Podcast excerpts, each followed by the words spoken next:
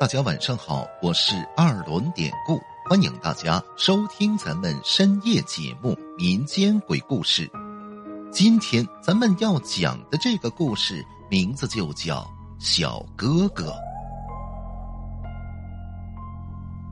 我有一个朋友，一家人都在广州居住，他家是做木材生意的，因为生意做得还不错。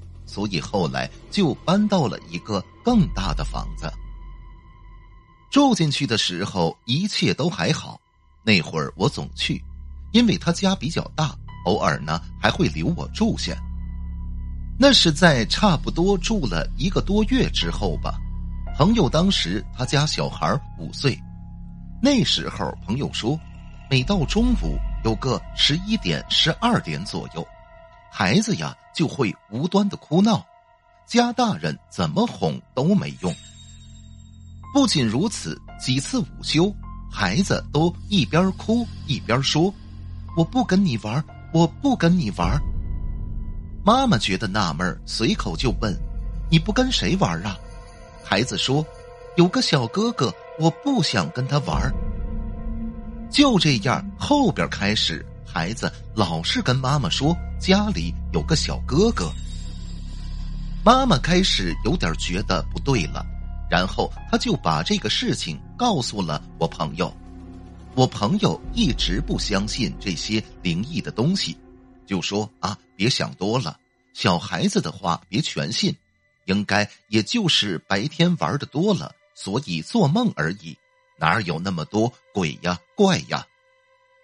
孩子妈妈一想也是啊，后边也就不多说了。可是接下来又是某一天的中午，那天孩子跟妈妈都在客厅睡，因为是夏天，客厅凉快孩子爸爸就是我朋友呢，他是一个人在卧室午睡的。那天小孩睡到半截起身又大声说：“哥哥，我不跟你玩。”妈妈这次一听，赶紧起来就问孩子：“你说的小哥哥在哪儿啊？”小孩此时则用小手指向了房间的门，说：“小哥哥在那儿站着呢，他老是要我的玩具。”这一下，孩子妈妈当时心就慌了，因为这绝不可能像是孩子说梦话呀。当时他也忘了叫孩子的爸爸。赶紧把小孩一抱，就跑出了他们住的房子。简单的说，等到了外边小区的保安室，孩子妈妈打电话给我朋友，我朋友这会儿还睡在卧室，什么都不知道了。听见电话在响，他呢就下意识的眼睛这么一睁开，可就在此时，突然他就看见。有一个个子不高的小孩就那么在床脚下一闪而过，随后那小身影飞快的就从卧室里跑了出去。从身形来看，我朋友看得出来，那不是自家的孩子。他当时也是一愣，然后拿着还在响的手机也追出了房间。可到了外边，什么人都没有。这会儿他接通了电话，听孩子妈妈一说，才知道是这么一回事儿。第二天，他们找人叫了个法师到家里来看，也没跟法师具体说什么，就只是说了家里有点怪异。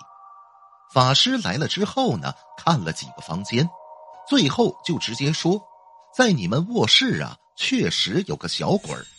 就这样。当晚十二点，法师做了法，说是把那个小鬼赶走了。确实，从此朋友家里就没有这些东西了，孩子呢也恢复了正常。朋友他跟我说了这些，让我觉得怪恐怖的事，我之前不是也在他家住过吗？现在想起来，我也觉得后背凉飕飕的。